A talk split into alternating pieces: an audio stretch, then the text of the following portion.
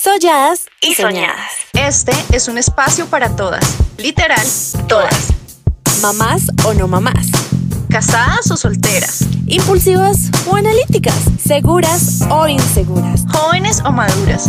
Apasionadas o reservadas. En fin, todas. Porque todas tenemos algo que contar. Algo por decir, algo por gritar. Soy Joana Saldúa. Y yo, la Usech. Y solladas y soñadas son esas ganas de compartirnos entre todas energía positiva. Y por qué no, empoderarnos aún más. Aunque ya todas sabemos que obvio, we, can, do it. Hola, hola, bienvenidos a un episodio nuevo de Solladas y Soñadas. Yo soy Joa. Yo soy Lau. Hoy tenemos el gusto de tener como invitada a la psicóloga Silvana Nicolás Gómez. Ella es magíster en psicología clínica y de la salud. Hoy vamos a hablar de un tema que se ha incrementado mucho en este último año, pero antes también existía y tal vez mucho más de lo que podemos imaginar. Me estoy refiriendo a la ansiedad. Esto que se siente de manera natural, pero cuando llega a niveles más altos puede generar problemas en nuestra vida. Silvana, bienvenida. Muchas gracias por aceptar nuestra invitación. ¿Qué tal, Giovanna y Laura? Muchas gracias a ustedes por su invitación y bienvenidas a todas las personas que nos están escuchando. Bueno, perfecto. Yo creo que para empezar esta entrevista me parece chévere que nos pongamos como todos en contexto y que nos cuentes y nos expliques qué es la ansiedad. Bueno, la ansiedad es un concepto que es muy interesante porque, porque la ansiedad va a ser una emoción normal y natural que absolutamente todos los seres humanos experimentamos, pero la ansiedad cuando ya empieza a sentirse con una frecuencia muy recurrente, en una alta intensidad y empieza a generar interferencia en nuestras áreas de vida, se va a convertir en un trastorno. Entonces es muy importante entenderlo de esta manera. ¿Por qué? Porque absolutamente todos vamos a sentir ansiedad hacia algunas situaciones que enfrentamos en la vida, que es normal que nos desencadenen esta respuesta emocional. Pero va a llegar un momento en el que si la ansiedad la estamos sintiendo de manera muy frecuente, de manera muy intensa y nos está generando interferencia para hacer nuestras actividades, ahí de pronto ya estamos ante probablemente una situación de un trastorno de ansiedad. ¿A qué me refiero con que es normal y es natural? Absolutamente todas las experiencias emocionales que tenemos cumplen una función para nosotros. Si bien hay algunas que se pueden sentir menos agradables que otras, todas nuestras emociones nos van a cumplir una función y una utilidad.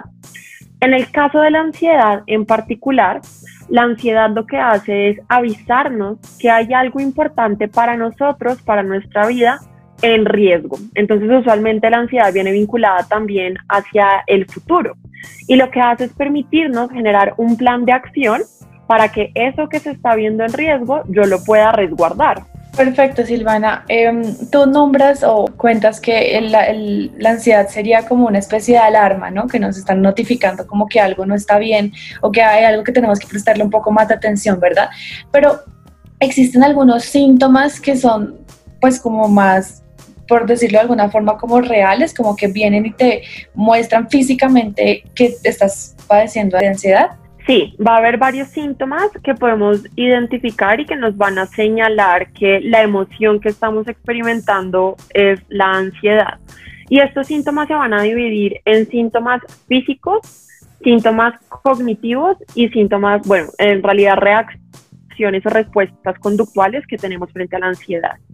La ansiedad suele ser una emoción que es muy física, digamos que va a venir acompañada de varios síntomas eh, físicos que pueden ser también a veces lo más molesto de la experiencia de la ansiedad.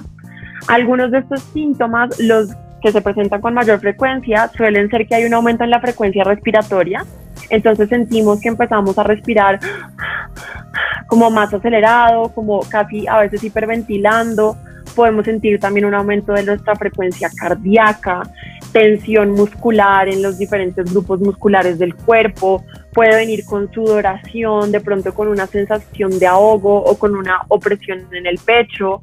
Algunas personas sienten náuseas o molestias digestivas, sensación de mareo, sensación a veces de, de, hormiguitas en las extremidades o en el rostro, en la zona de la nariz, de las mejillas. Entonces físicamente se activan muchas cosas a nivel corporal, muchas respuestas. Y esto tiene todo que ver con la respuesta de lucha o huida, que es una respuesta natural que se prende ante las posibles amenazas. Miren que la ansiedad va a compartir los síntomas físicos que sentimos cuando experimentamos miedo. Va a haber una diferencia muy grande entre la ansiedad y el miedo y es que el miedo aparece ante amenazas reales, mientras que la ansiedad van a ser estas falsas alarmas. ¿Sí? Son, son las interpretaciones que yo estoy haciendo de las situaciones donde siento que hay algo en juego para mí, pero mi vida o mi supervivencia no está en juego como sí sería en el caso del miedo.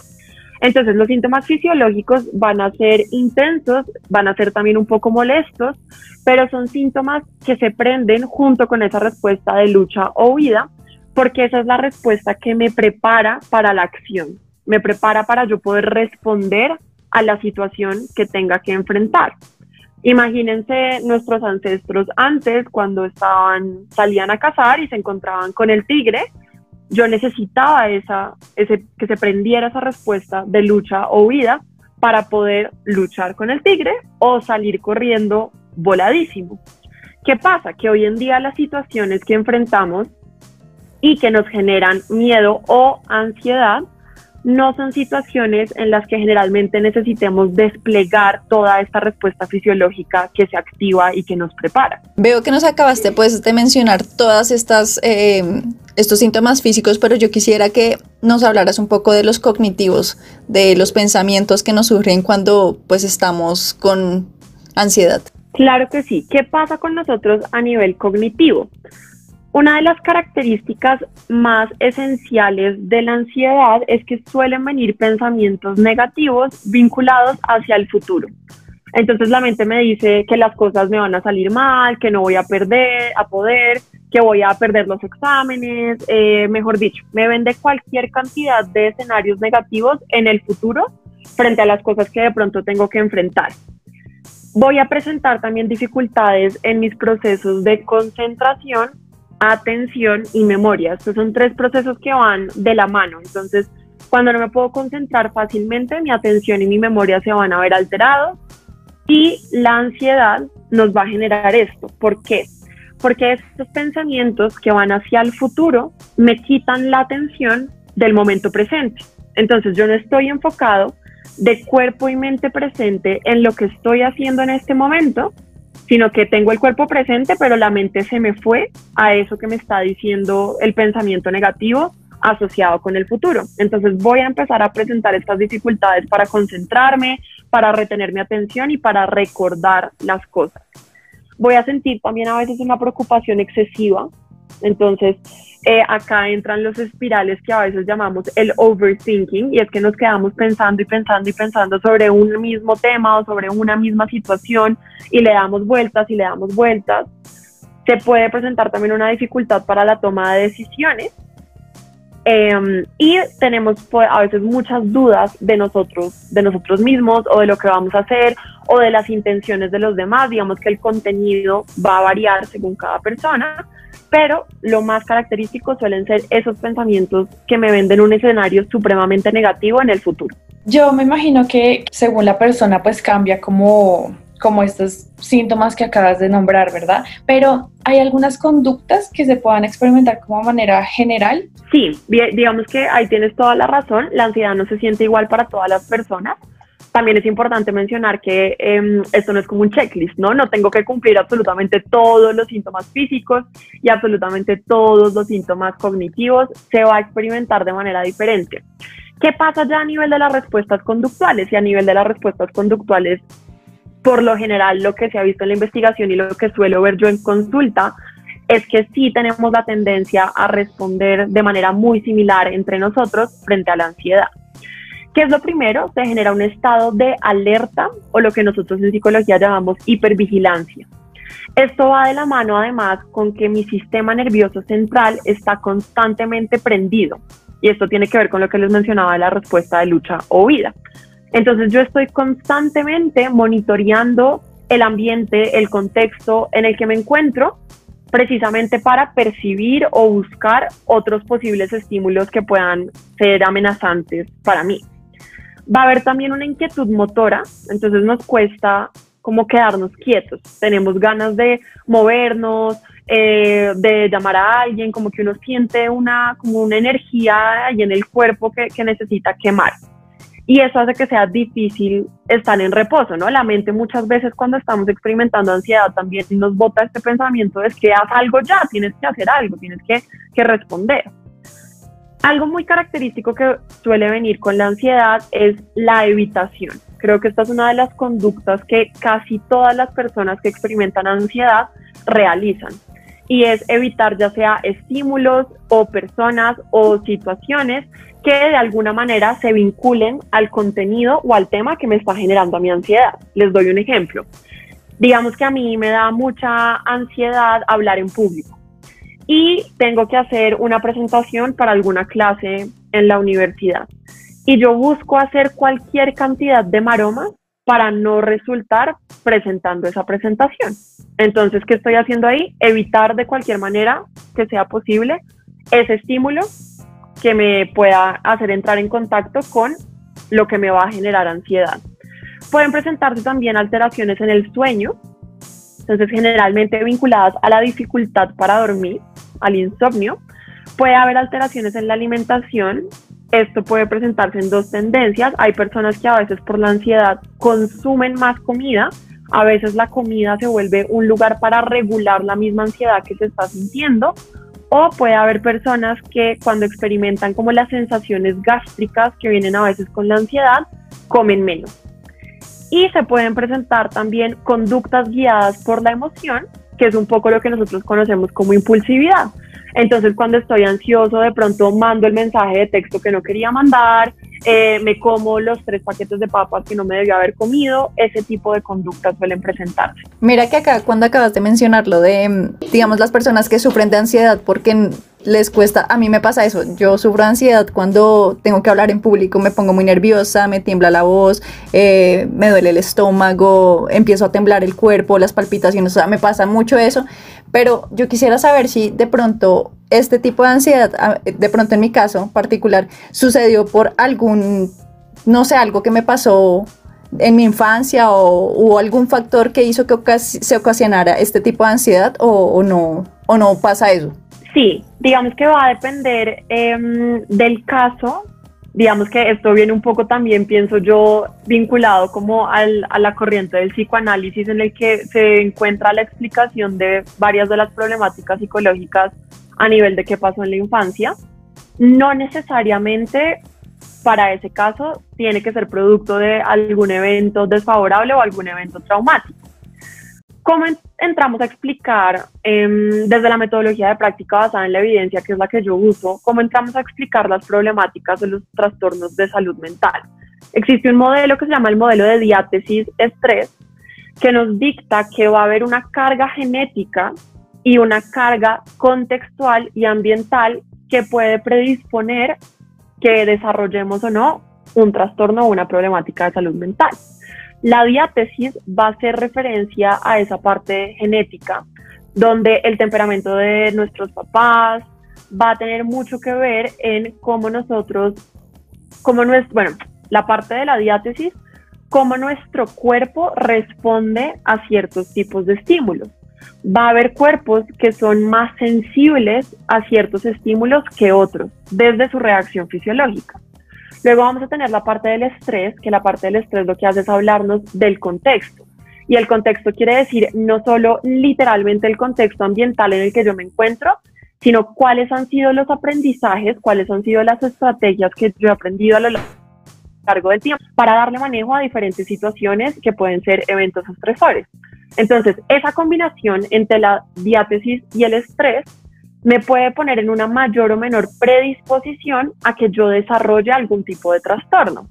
¿Qué va a pasar? A veces sí se pueden encontrar eventos en particular en los que a partir de ese evento se empieza a desarrollar la problemática, pero los factores van a venir desde lo que te digo, la parte genética, la parte contextual y ambiental y tiene todo que ver con nuestros aprendizajes. Ya, y por ejemplo, volviendo, digamos, al ejemplo de Joy, perdóname yo que te coja ejemplo, pero, eh, digamos, eh, ella le tiene miedo, como dijo, a hablar en público, digamos que, eh, pero lo deja de un lado y lo hace igual y cada vez se prepara más y todo eso.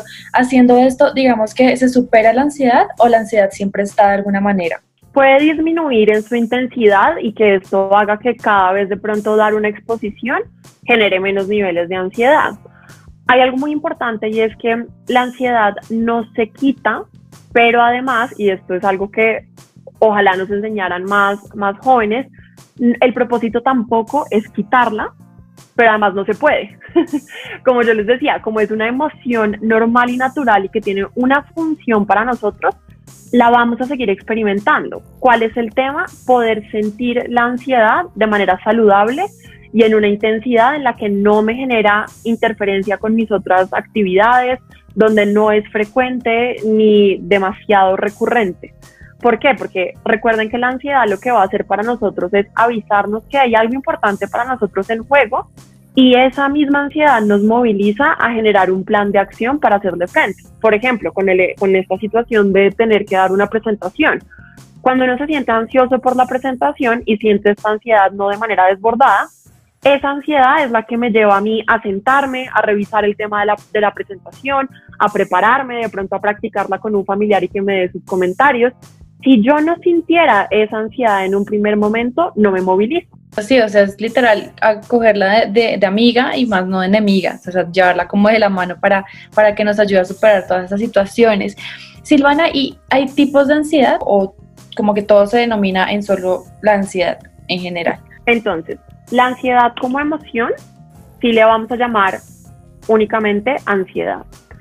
Ahora, cuando hablamos de trastornos de ansiedad, vamos a tener diferentes tipos de trastornos de ansiedad donde todos van a compartir la ansiedad como emoción, pero van a tener diferencias en cuanto al trastorno, que es lo que está pasando en el trastorno.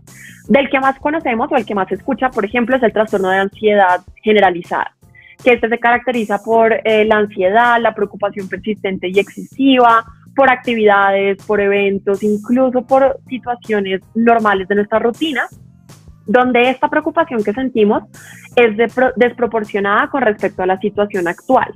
Y es una preocupación que es difícil de manejar, va a afectar no solo cómo nos sentimos físicamente, sino también nuestras respuestas em, conductuales. Vamos a tener luego casos, por ejemplo, como el trastorno eh, de pánico, donde va a haber episodios, por ejemplo, de ataques de pánico recurrentes. Tenemos la agorafobia, en el que, por ejemplo, se, se, genera un temor a lugares o situaciones que puedan causar pánico o que nos puedan hacer sentir atrapados o indefensos, o esa sensación de que no podemos escapar. Podemos tener, por ejemplo, la fobia social o las fobias específicas. Entonces, existen diferentes tipos de trastornos, pero la ansiedad como emoción como tal nos vamos a referir solo a una. Silvana, yo tengo una pregunta. ¿Hay una diferencia entre ansiedad y ataques de pánico? Yo te escucho ahorita mencionar ataques de pánico. ¿Un ataque de pánico es un tipo de ansiedad? Un ataque de pánico hace parte de un trastorno, que sería el trastorno de pánico. Em, en el trastorno de pánico tenemos episodios repetidos de un ataque de pánico. Entonces, ¿qué va a pasar? Los ataques de pánico pueden presentarse y yo puedo tener un ataque de pánico únicamente en mi vida y no tener un trastorno de pánico, ¿sí? El ataque de pánico va a ser diferente a la ansiedad. ¿Por qué? En el ataque de pánico lo que ocurre es que empezamos a sentir ciertos síntomas físicos de manera muy intensa y de manera muy rápida. Los síntomas físicos son los que yo les mencioné, que son los mismos que uno siente con ansiedad. Pero ¿cuál va a ser la diferencia que va a tener el ataque de pánico? Va a venir adicionalmente con unos síntomas cognitivos que son específicos al ataque de pánico. Entonces, ¿cuáles van a ser em, algunos de, de esos síntomas con los que yo puedo determinar que lo que estoy teniendo es un ataque de pánico? Primero, puede venir esta idea recurrente que está ahí como dándome vueltas de que me voy a enloquecer. Uno puede pensar, me estoy volviendo loco o me voy a morir, ¿sí? Como que estos síntomas que estoy teniendo me van a matar. Muchas veces el, ataque de pánico suele confundirse con algún tema cardíaco, ¿no? Como me está dando un paro, eh, algo malo, muy malo me está pasando. Entonces puede venir con el síntoma cognitivo o de pensar que uno se va a volver loco, de que uno se va a morir, o puede venir con desrealización, que es un síntoma en el que tenemos una sensación de irrealidad, como que no reconocemos nuestro entorno, no reconocemos la realidad que tenemos alrededor como si fuera cierta. Entonces hagan de cuenta, esto es como una sensación como de estar como high, de estar como drogado. O puede venir con despersonalización, que es una sensación de como que estar por fuera del cuerpo, como si yo estuviera viendo la experiencia desde afuera de estar de mi cuerpo.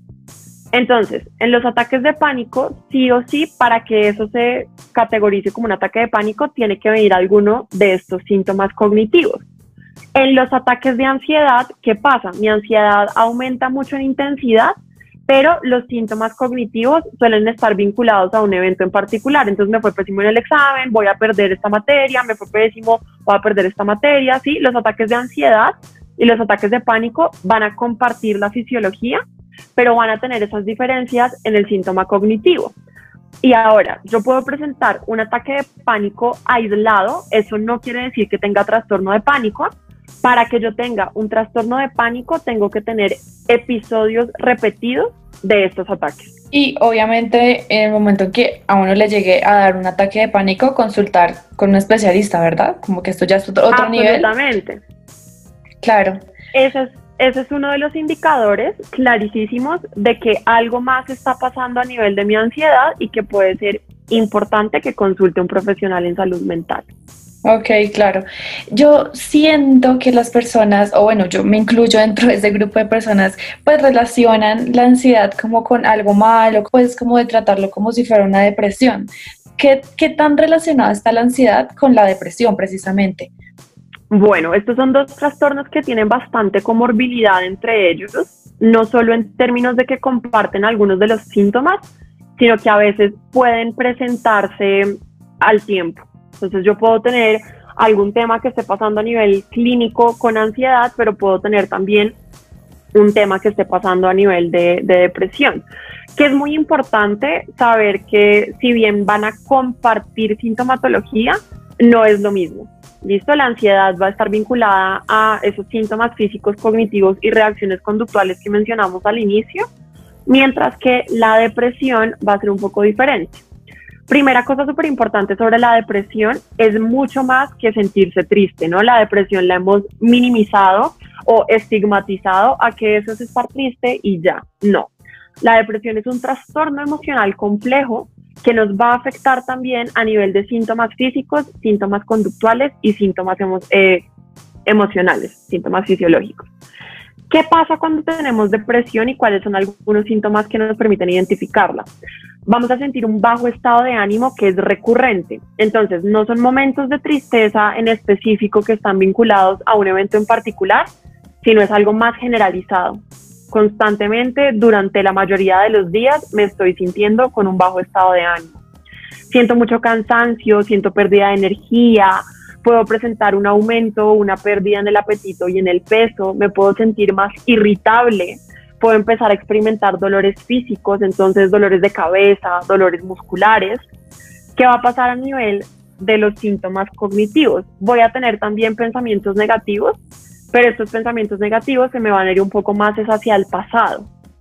Entonces me voy a fijar en lo que hice mal, eh, en las cosas que me salieron como no quería, qué cosas se van a, compartir. Por ejemplo, voy a tener también dificultades para concentrarme, para mi atención, para mi memoria, voy a tener dificultades para tomar decisiones y en algunos casos puedo empezar a presentar pensamientos sobre la muerte o ideación suicida. La diferencia entre un pensamiento de muerte y la ideación suicida es que en la ideación yo ya estructuro un plan. ¿Qué pasa a nivel de las reacciones conductuales? Se presenta una pérdida de interés o de placer por actividades que uno antes disfrutaba y o ya no las disfruto o ya no las realizo. Voy a tener alteraciones en el sueño, miren que esto se comparte con la ansiedad. Puedo tener insomnio o hipersomnia, entonces o duermo poco o duermo mucho. puedo empezar a sentir cierta lentitud para pensar, para hablar, para moverme. Puedo tener alteraciones en la alimentación, esto también se comparte con la ansiedad. Puede haber un llanto frecuente, va a haber también un aislamiento porque no quiero interactuar con otras personas, con otras situaciones o no quiero responder con las responsabilidades que tengo. Entonces, miren que acá también el aislamiento es algo que se comparte. Y nuevamente, dependiendo del caso del que estemos, se pueden llegar a presentar autolesiones o intentos de suicidio. Muchas veces la ansiedad se tiene un apoyo con pues medicamentos, eh, pero yo quisiera saber si siempre hay que utilizarlos o hay maneras de tratar la ansiedad sin necesidad de utilizar apoyo farmacológico. No es necesario usar siempre un apoyo farmacológico. De hecho, yo que recomiendo cuando tengo la duda, cuando tengo la sospecha de que puedo estar presentando alguna problemática en salud mental, yo personalmente recomiendo consultar primero con un psicólogo clínico antes que un psiquiatra. ¿Por qué? Porque van a existir herramientas y estrategias a nivel cognitivo, a nivel conductual, a nivel de regulación emocional, que pueden entrar a apoyarme en la problemática y en lo que se esté manifestando. Y es importante intentarlas antes, ver cómo responde el paciente y según esa respuesta determinar si hace falta o no el apoyo de un fármaco. Acuérdense del modelo que les decía de la diátesis estrés. Esto va a depender para cada paciente, va a depender también para diferentes problemáticas en salud mental, pero para la ansiedad en particular no es necesario siempre apoyarse en el fármaco. Entonces ahí un poco la recomendación sería consultar primero con un psicólogo, intentar por una intervención cognitivo-conductual si eso da resultado, hay muchísima investigación que valida que esto aumenta el bienestar de manera significativa de los pacientes. Si ya de pronto mm, como que con las estrategias no está siendo suficiente, puede ser importante considerar tener interconsulta con psiquiatría. O sea, una persona que tiene ansiedad en ciertas situaciones, ¿siempre debe consultar, o sea, ir a terapia o, no es necesario?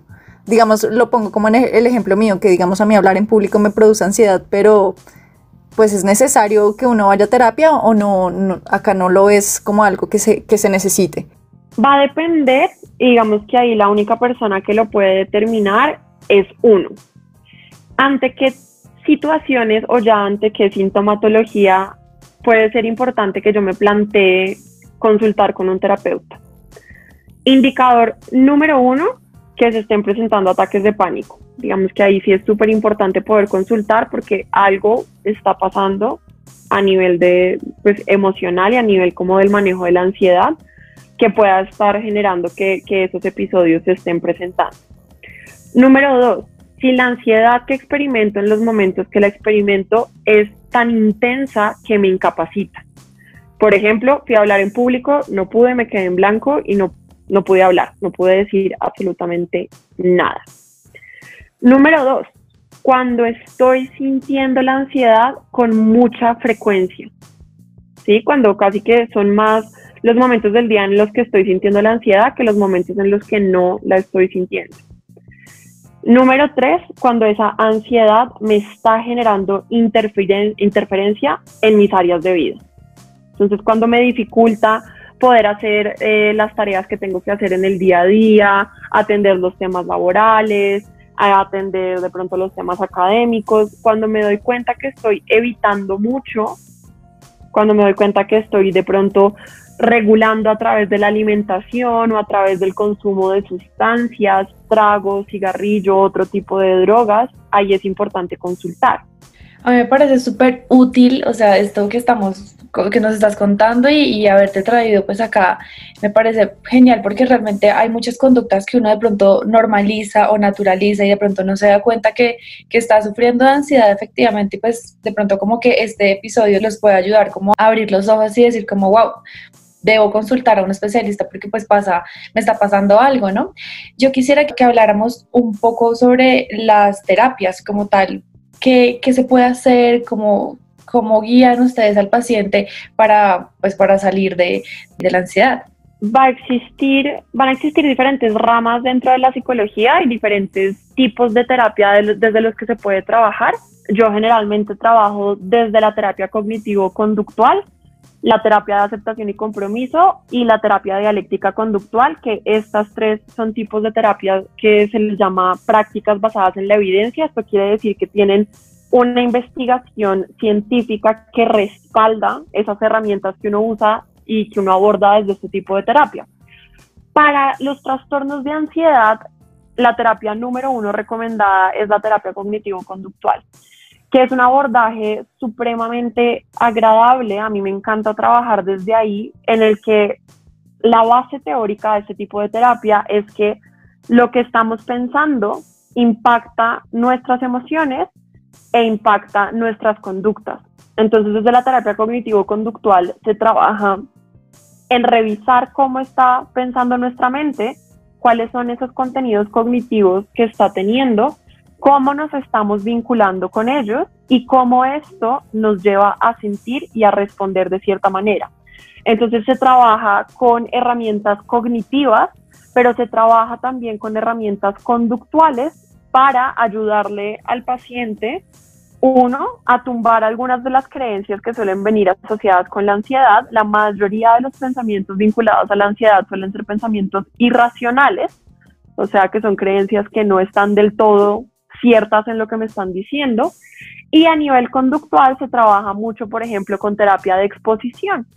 Exponer al paciente a esos estímulos que le generan esos pensamientos y que le generan esas sensaciones físicas para que el paciente a través de la experiencia pueda ver cómo no necesariamente ocurre eso que su mente le está diciendo que ocurre.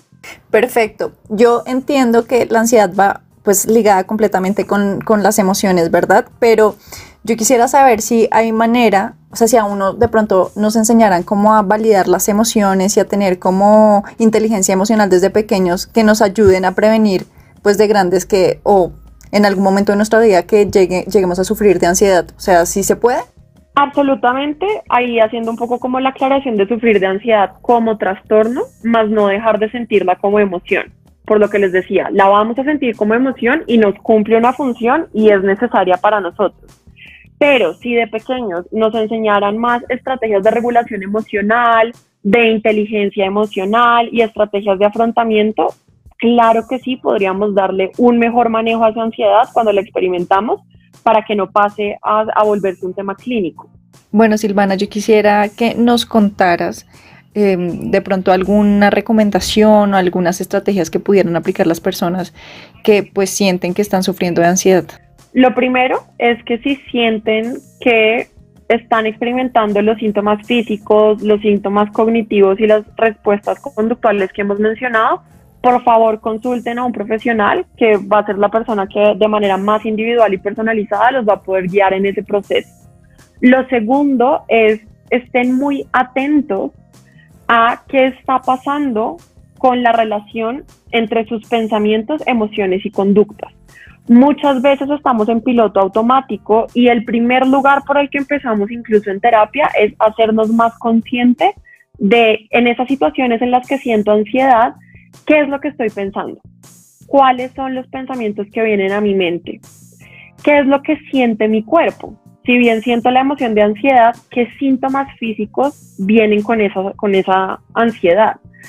¿Qué hago? ¿Cuáles son las respuestas conductuales que emito?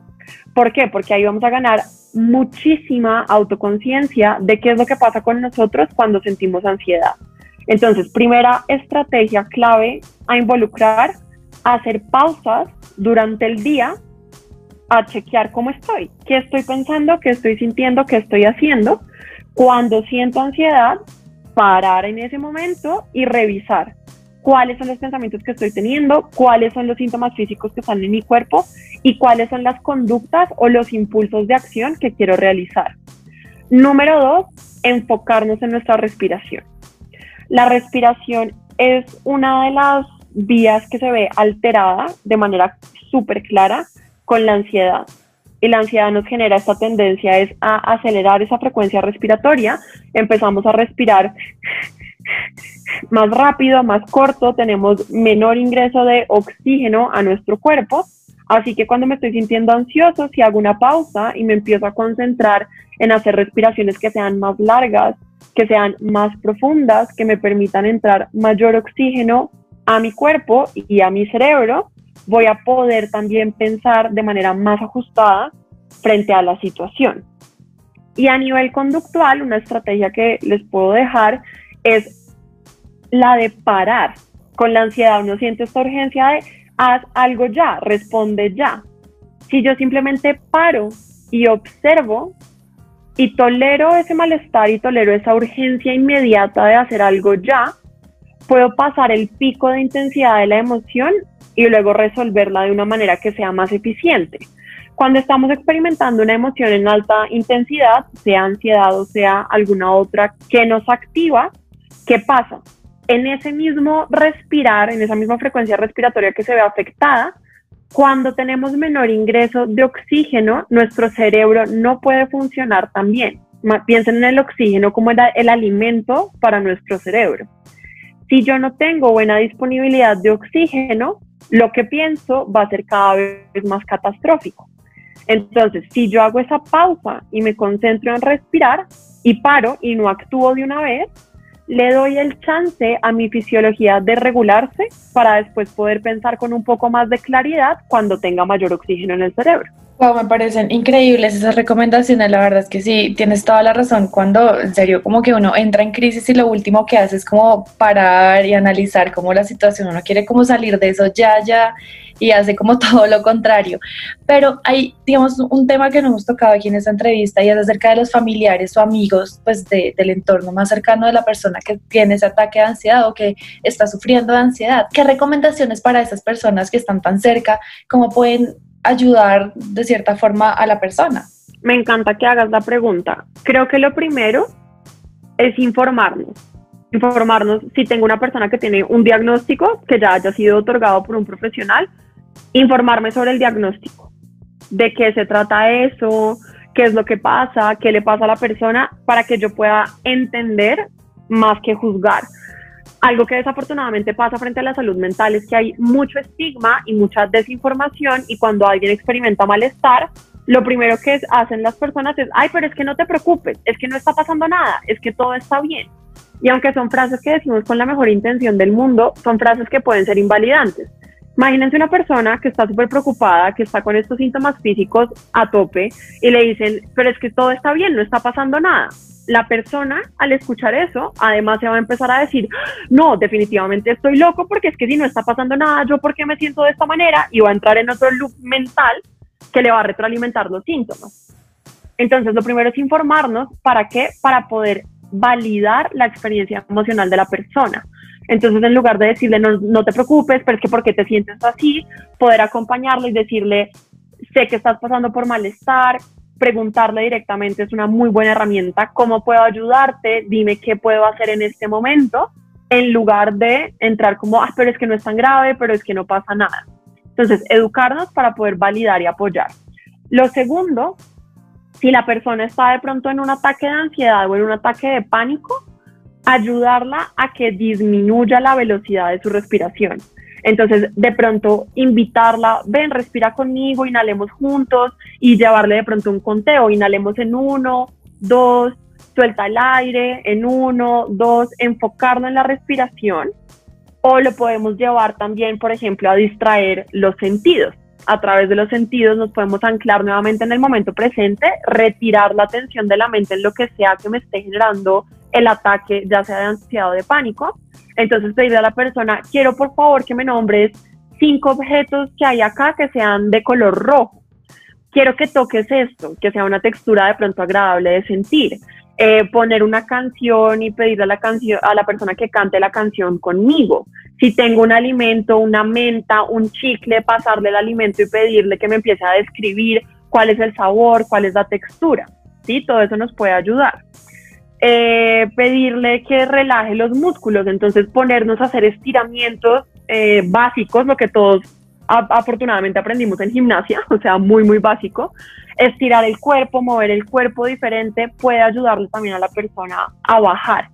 Pero creo que lo, para mí una de las cosas más centrales realmente es informarse, es educarse sobre el tema para que cada vez generemos menos juicios hacia las personas que sienten la ansiedad como emoción o que ya la experimentan a nivel de un trastorno. Bueno, Silvana, mil y mil gracias por venir a Soñadas y Soñadas, por hablarnos de este tema que es tan importante. Eh, ya sabemos mucho más, ya tenemos muchas más herramientas para detectar, para escucharnos y sobre todo para actuar. Gracias a ustedes, Laura y Joana, por la invitación. Un gusto compartir este, este tema. Como ustedes lo mencionan, realmente la salud mental es un tema de todos. Si bien no todos necesariamente tenemos un trastorno mental o un diagnóstico de salud mental, todos, absolutamente todos, sí tenemos salud mental y es importante tener acciones, tener estrategias para poder fortalecerla. Espero que hoy hayan podido conocer un poco más sobre la ansiedad, cómo funciona y también qué hacer si la están experimentando. Recuerden apoyarse en un profesional siempre que lo necesiten. Si desean conocer más sobre diferentes temas de salud mental, los invito a seguirme en la página de Instagram arroba mente sana con Silvana. Ahí constantemente también estoy publicando información sobre la ansiedad y sobre otros temas, así que riquísimo tenerlos en esa comunidad. Perfecto, Silvana. Bueno, esto ha sido todo por el episodio de hoy. Gracias a todos por escucharnos. Recuerden compartir el capítulo para que llegue a más personas. Y no olviden que sanar no es fácil, pero es necesario y lo merecemos. Bye.